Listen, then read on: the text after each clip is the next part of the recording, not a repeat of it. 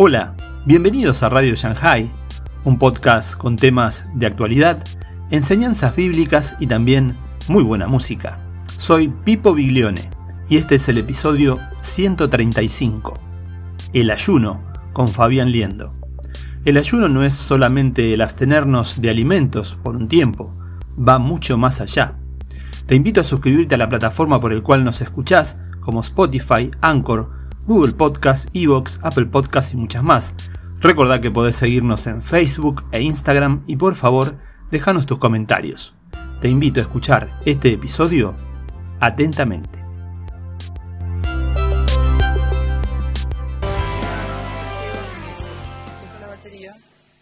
era el más, era más chico y no tenía novia.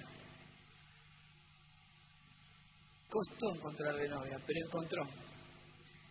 En ese tiempo él estaba recontra enamorado y me acuerdo que habíamos hecho una gira por Europa que fue larga, tuvimos como un mes y, y cuando volvimos yo le contaba a la congregación de que él a la mañana no quería desayunar porque extrañaba, al mediodía no quería almorzar porque extrañaba, a la noche no quería cenar porque extrañaba, después no podía dormir porque tenía hambre. Y, pero me hizo pensar algo muy interesante, porque nosotros en ese tiempo estamos como nunca estábamos demasiado tiempo en una ciudad y pasábamos muy rápido de una ciudad a otro y dormíamos muy poco. Estábamos siempre pendientes de donde había wifi para ver si podíamos hacer una conexión con nuestra familia y poder hablar, escuchar la voz de nuestra esposa, de nuestros hijos, desesperados por, por escuchar la gente que uno ama, ¿no? Y me acuerdo que en una oportunidad estábamos, no sé, teníamos un hambre tremenda y estábamos sentados para comer y, alguien dijo, hay wifi. Dejamos todas los platos, las comidas y todos fuimos a tratar de conectarnos con nuestra familia. Eso es exactamente lo que Dios define como el ayuno. es el momento en que todos nuestros apetitos carnales se silencian solamente por querer estar con la persona que uno ama.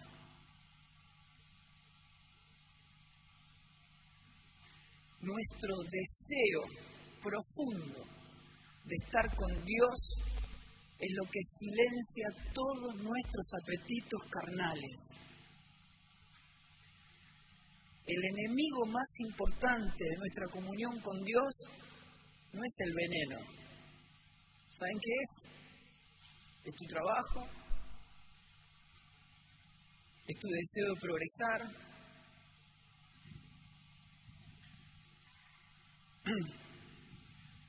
es tu auto, es la televisión, las charlas, los amigos, tus deseos, tus apetitos. Y lo que es necesario silenciar por el deseo y el profundo anhelo de pasar la mayor cantidad de tiempo con mi amado, con la persona con la que yo amo. En 1 Corintios capítulo 10, versículo 23 dice, todo me es lícito, pero no conviene, no todo conviene. Todo es lícito, pero no todo edifica. Dios está diciendo, el problema esencialmente no es el pecado, no es lo que está mal, es lo que no conviene, es lo que no te acerca a mí, es lo que no edifica. Y uno se pone a pensar y empieza a entender ¿Cuál es la esencia del Evangelio? Bueno, la esencia del Evangelio está ligada a que Dios vino a buscarnos esencialmente a nosotros. Dios no busca nuestras buenas obras, sino que lo que quiere es nuestro corazón.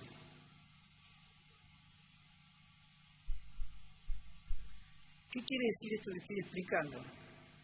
Supónganse que un matrimonio el hombre pasa tiempo con, otra mujer que no es su esposa. Le cuenta todos sus proyectos y sus deseos con, con otra mujer que no es su esposa. Viaja a otros países por viajes de placer con otra mujer que no es su esposa.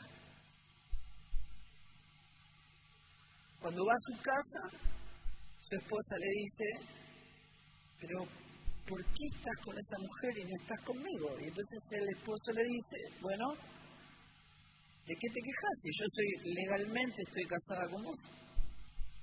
Pago el alquiler de la casa, pago la tarjeta de crédito, y entonces la mujer le dice, está bien, pero lo único que yo no puedo tener de vos es tu corazón. Yo pregunto, digo, ¿qué clase de torpeza nos puede conducir a creer que Dios va a dejar pasar por alto esto? ¿Qué le importa a Dios tu servicio si no puede tener tu corazón? si tu corazón está en otro lugar. Si vos no podés dejar lo que te gusta hacer para vivir esencialmente para Dios y demostrarle que tu corazón le pertenece a Él. En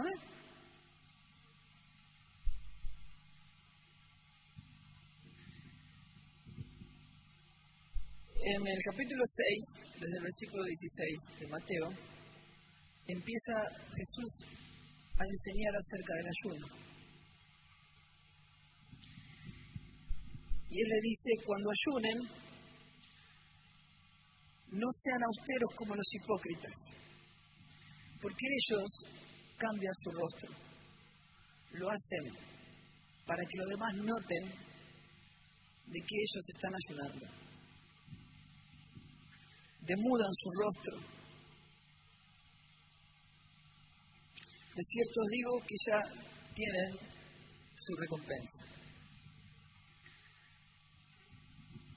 Jesús estaba diciendo cómo no hay que hacer el ayuno. Jesús enseña cómo hay que hacer el ayuno y cómo no hay que hacer el ayuno. Ahora yo eh, pensaba, ¿no? Porque digo, cuando Jesús habla de esta gente,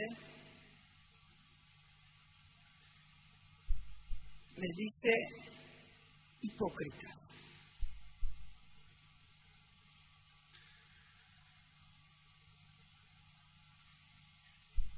Y yo me preguntaba, decía, ¿por qué hay hipócritas si ellos están ayunando? Y lo que se le nota es que están ayunando. ¿Dónde está la falsedad? ¿Dónde está la hipocresía?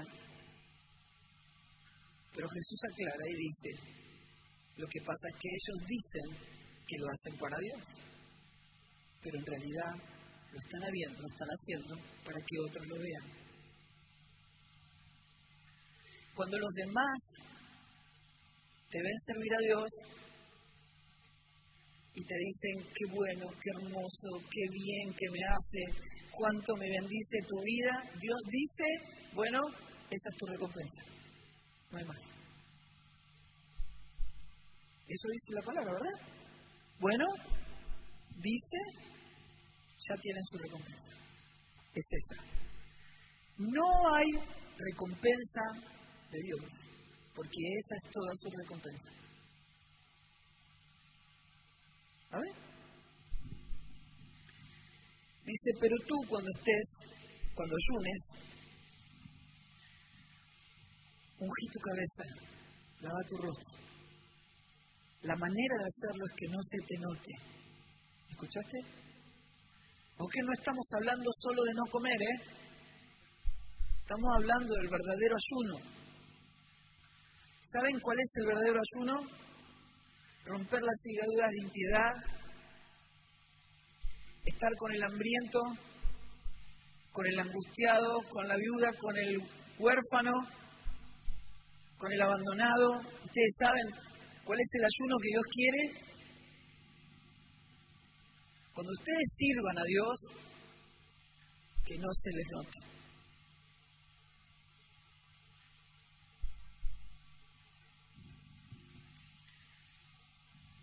Para no mostrar a los hombres que ayunan, sino a tu Padre que está, ¿dónde está? En lo secreto. Si una vez leía a Francisco de Asís una frase que en ese momento no la entendí, y él dijo, pobre del hombre que no tenga secretos con Dios. Eso sí es miseria.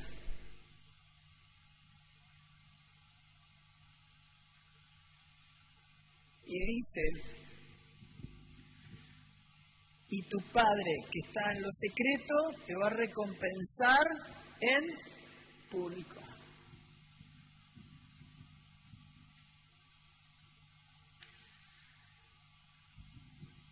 Muchas veces, digo, vivimos una etapa de la iglesia donde todo parece tan magnífico, tan grande. El deseo de realización personal dentro de la iglesia. ¿Alguna vez escucharon ustedes, yo me voy a congregar en esta iglesia porque hay, en esta iglesia hay, hay posibilidades de progresar? ¿Progresar? ¿Progresar dijiste? ¿De verdad dijiste progresar? ¿Quién tiene que progresar en la iglesia? ¿De qué se trata?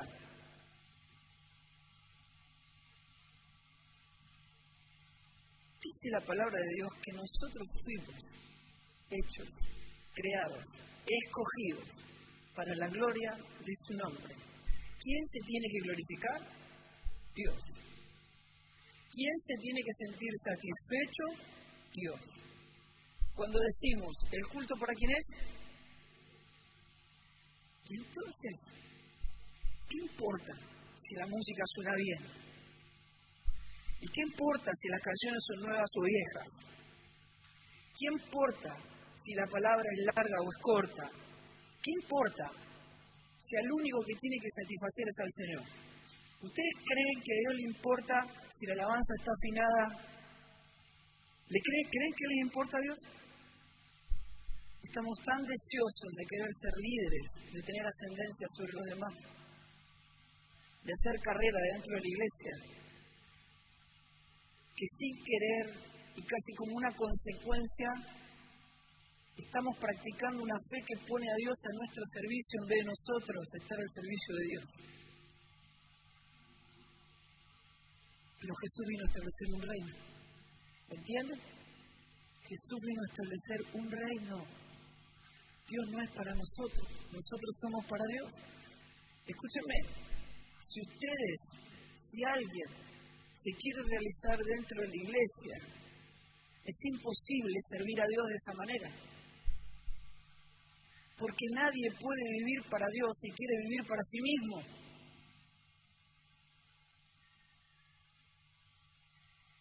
Y el Señor cuando habla del secreto está diciendo, cuando vos me servís a mí con la mano izquierda, que la mano derecha, ¿qué pasa? No lo sepa. Verdaderamente yo tengo que tener un encuentro real y concreto con Dios para que si los demás no valoran mi esfuerzo, yo me mantenga en pie delante de Dios.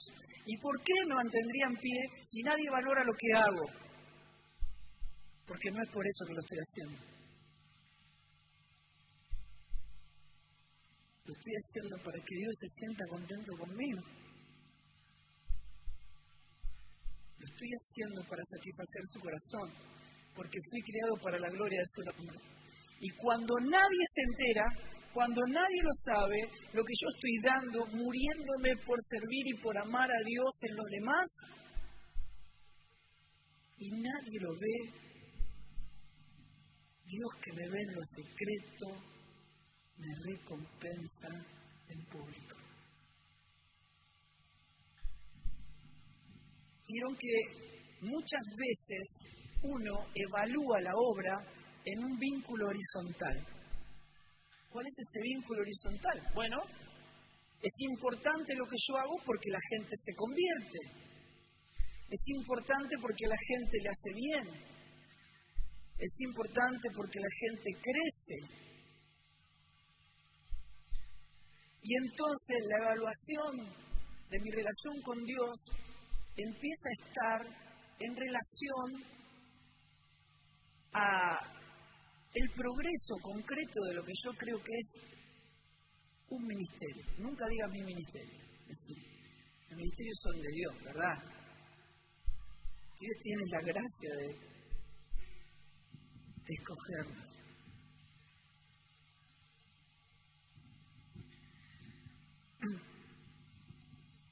Ahora, es tan fácil servir a Dios cuando otras personas nos están mirando, ¿verdad? Es súper atractivo.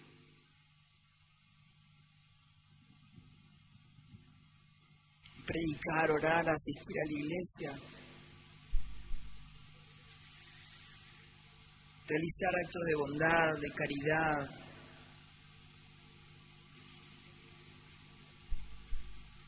pero toda la, palabra de Dios se expresa de una manera completamente distinta a lo que parecemos creer. En 1 Corintios 13 dice, vos puedes tener una fe tan grande que le puedes decir a esa montaña que se corra y esa montaña se va a correr. Pero si no amas como Dios ama, no sirve de nada. Vos podés servir a los pobres, puedes darle todo lo que tenés a la gente. Aún puedes entregar tu cuerpo para ser quemado. Pero si Dios no tiene tu corazón, si no más, no sirve de nada. Solo es ruido. Mateo capítulo 7 dice, que en ese día, ¿verdad? Muchos van a decir, te servimos toda la vida, Señor. Te reamamos, te requeremos. Toda mi vida te serví. Profetizamos en tu nombre, echamos fuera demonios en tu nombre, hicimos muchos milagros y el Señor les dice, no los conozco. ¿Se puede servir a Dios toda una vida y que Dios no te conozca? Claro que sí. Claro que sí. ¿Ves que tu manera de demostrarle a Dios que lo amas no es a través del servicio? ¿Ves que no es lo que Dios busca? Eso es una consecuencia de nuestro amor a Dios. Pero se puede servir a Dios sin amar, pero no se puede amar a Dios sin servir.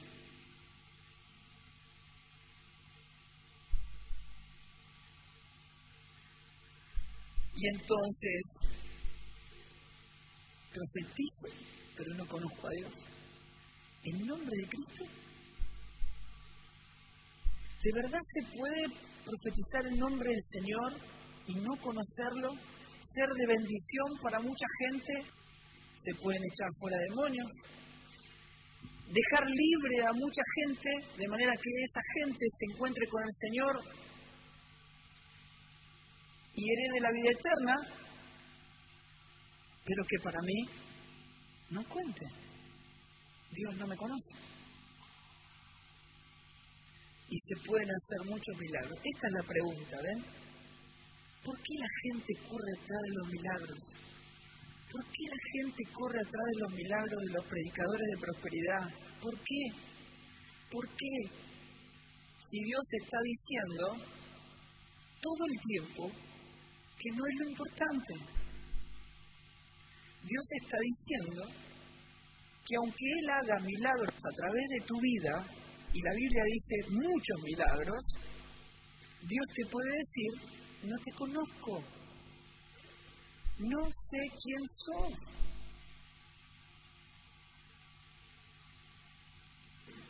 Y entonces Jesús aclara en el versículo 20 y dice, los únicos que yo conozco son los que hacen la voluntad de mi Padre que está en los cielos.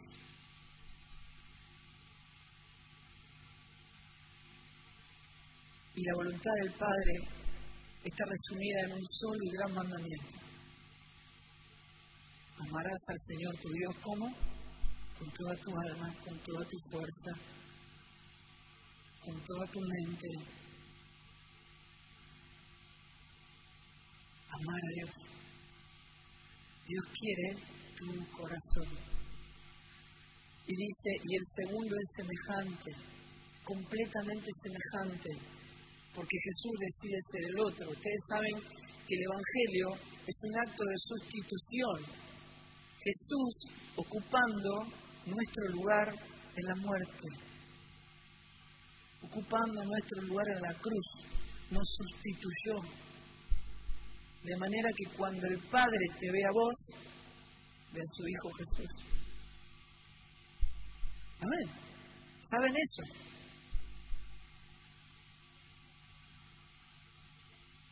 ¿Saben cómo me lo explicó Dios una vez a mí? Yo estaba, hacía 10 días que había fallecido un hijo mío. 10 días. Yo estaba en un impacto, como alguien que estaba intentando despertarse de un profundo golpe en la cabeza, tratando de entender las circunstancias me estaciono con el auto en un semáforo y un chico me golpea el vidrio para pedirme una moneda. Cuando me doy vuelta para mirar, le vi la cara de mi hijo.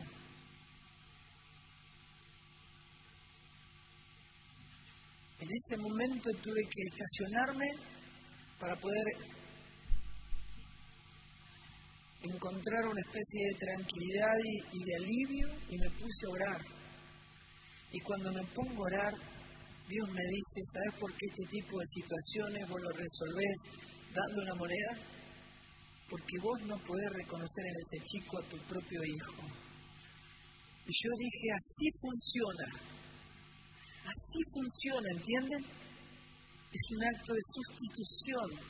Cuando el padre te mira, ve a su hijo. Así es. Por eso, en Mateo 25 dice, si le diste un vaso de agua a este pequeño, me lo diste a mí. No porque Jesús se convierta en el otro, sino porque el Padre así lo ve. Jesús tomó su lugar. Vos no podés decir que amás a Dios si maltratás a la gente. O si no amás a tu hermano, haces mentiroso a Dios.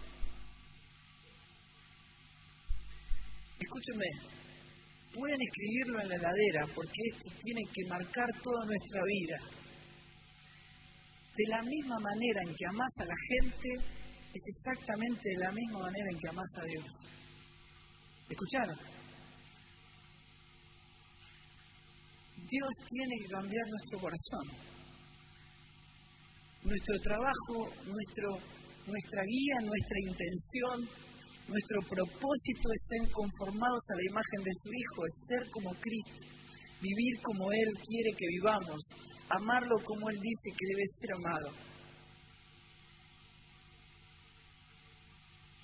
El propósito no es que seas pastor, ni líder, ni diácono, ni copastor, ni nada. No es eso lo que Dios nos llamó, escúchenme. El propósito es vivir como Jesús vivió, ser conformado a su imagen. Lo demás viene por añadidura.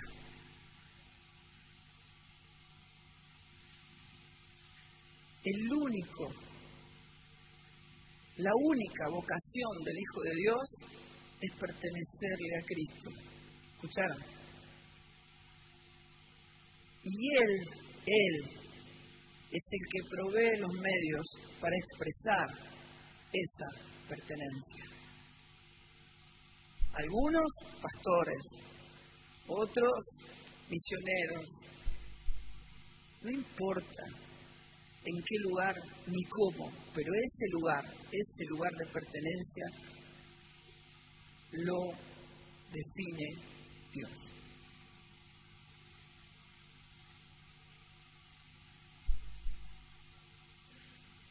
Dios quiere definitivamente que todos sean salvos. Está en la palabra. El deseo de Dios es que todos sean salvos. Pero así de la manera en que Él, predicando frente a las multitudes,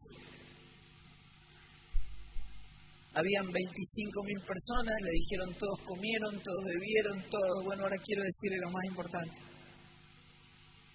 Lo más importante mañana los que comieron van a volver a tener hambre. Los que yo sané se van a enfermar otra cosa. ¿Entiendes?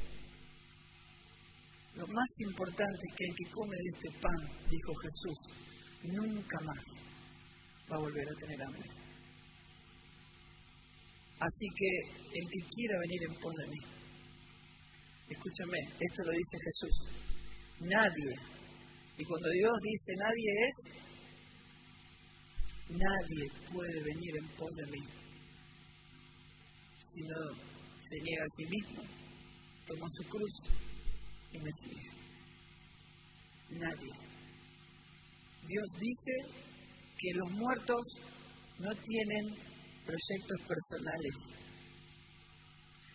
Los muertos no tienen propiedades para defender. Los muertos no tienen orgullo. Los muertos no se defienden. ¿Verdad? Entre, muchas veces entre nosotros, entre el grupo, yo una, una oportunidad conté que yo le había robado un par de zapatos a un muerto. Y ¿saben qué me dijo? Nada, claro, estaba muerto. Los muertos no se defienden.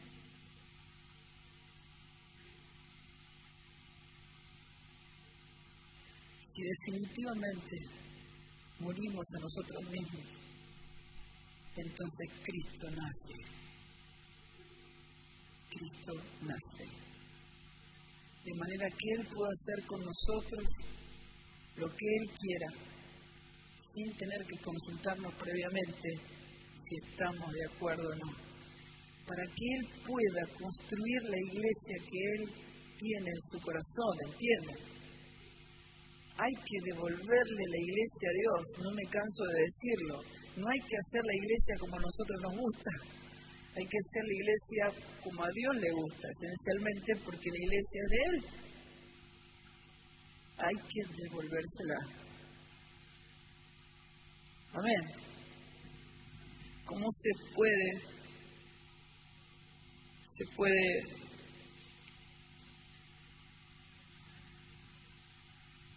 decir y hacer.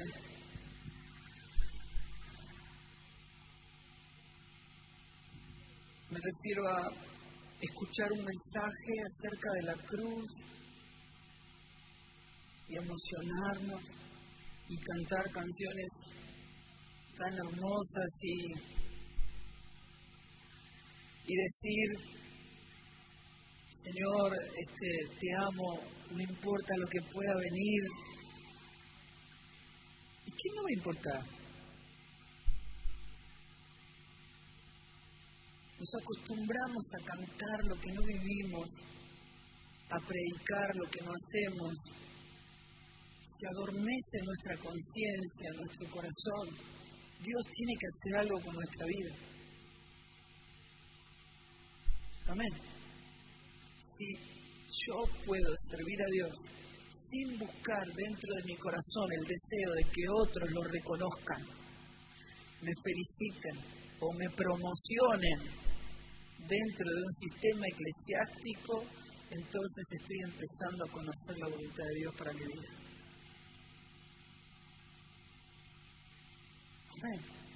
Se lo podemos decir a Dios. Podemos ser honestos con Él y decirle, Señor, no fui sincero con vos, Sí me importa lo que opinen, sí me importa, sí me importa si no valoran el trabajo que yo hago. Sí me importa. De verdad, me importa cuando alguien me ofende, me importa cuando alguien me humilla, me importa.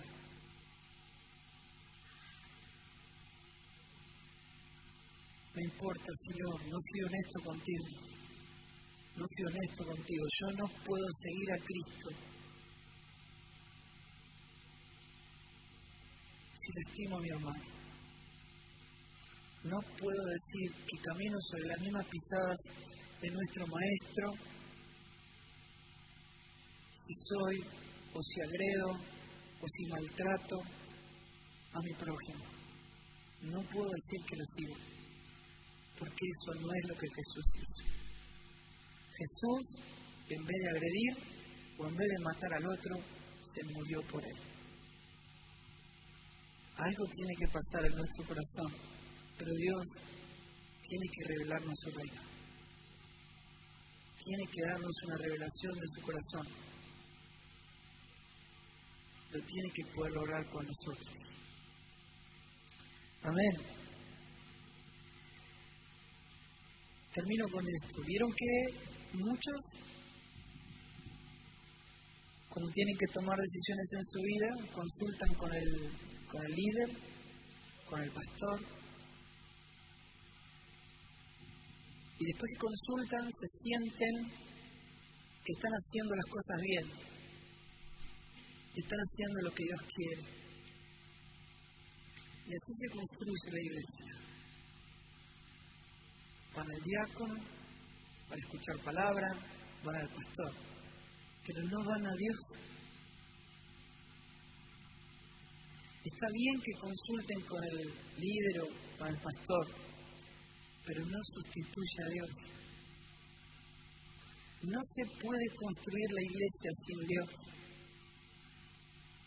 Porque si Él no es el que edifica la iglesia, en vano trabajan los edificadores. Entienden, no se puede sacar a Dios de la iglesia, porque entonces sí construimos un grupo de seguidores, feligreses o fanáticos, como le quieran llevar, pero no la iglesia. En la iglesia el que gobierna es Cristo. Y Él dijo, nunca dijo que lo aceptemos en el corazón. Eso no está en la Biblia. Él dijo, síganme, bajo dos condiciones negándose a sí mismo. O sea, no haciendo lo que ustedes quieren para hacer lo que Dios quiere. Y tomando la cruz. La cruz, si sirvió para que Cristo se muera, para vos sirve para lo mismo, loco. Te tenés que morir.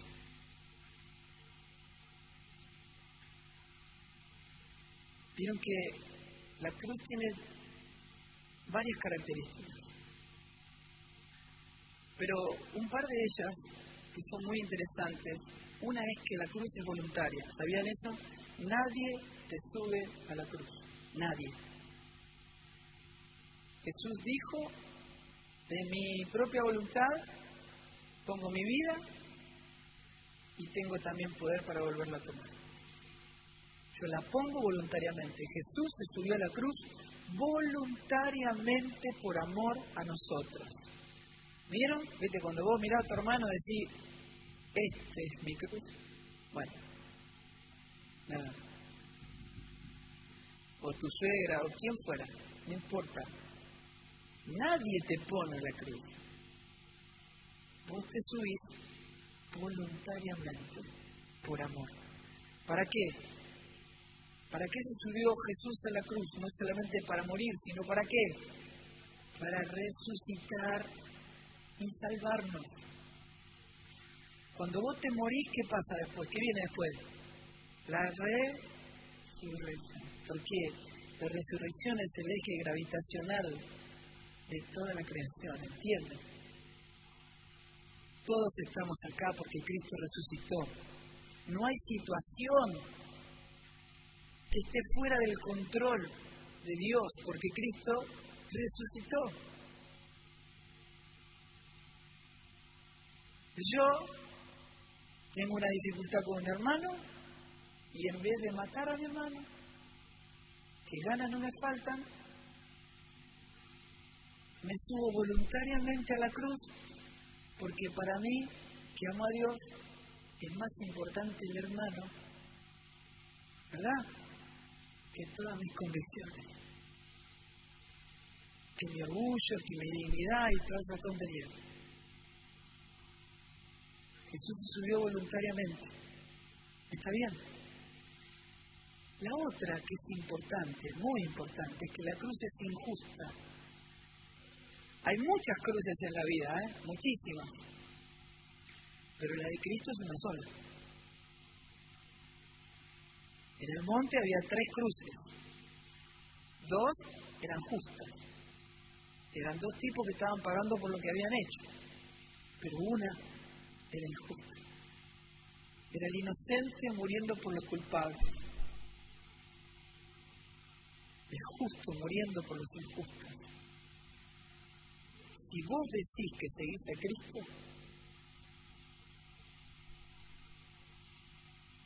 el que hizo la macana fue el otro. ¿Entendés? El culpable es el otro, pero el que se muere, ¿quién es? Yo.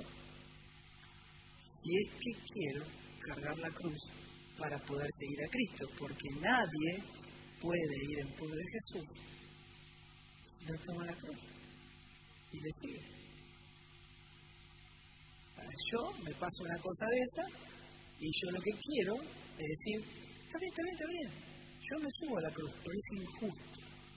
Que quede bien claro que es injusto, ¿verdad? No hay una cruz que se pueda decir que es de Cristo si no es injusta. La característica de la cruz de Cristo es que es injusta. Y si yo quiero seguir a Cristo, me tengo que subir a esa cruz.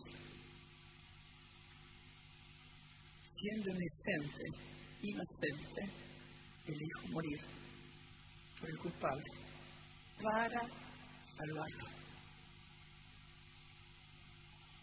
Créanme, probablemente todos crean que el culpable sea yo. Porque para nosotros querer demostrarle a todo el mundo que somos inocentes es importante o no.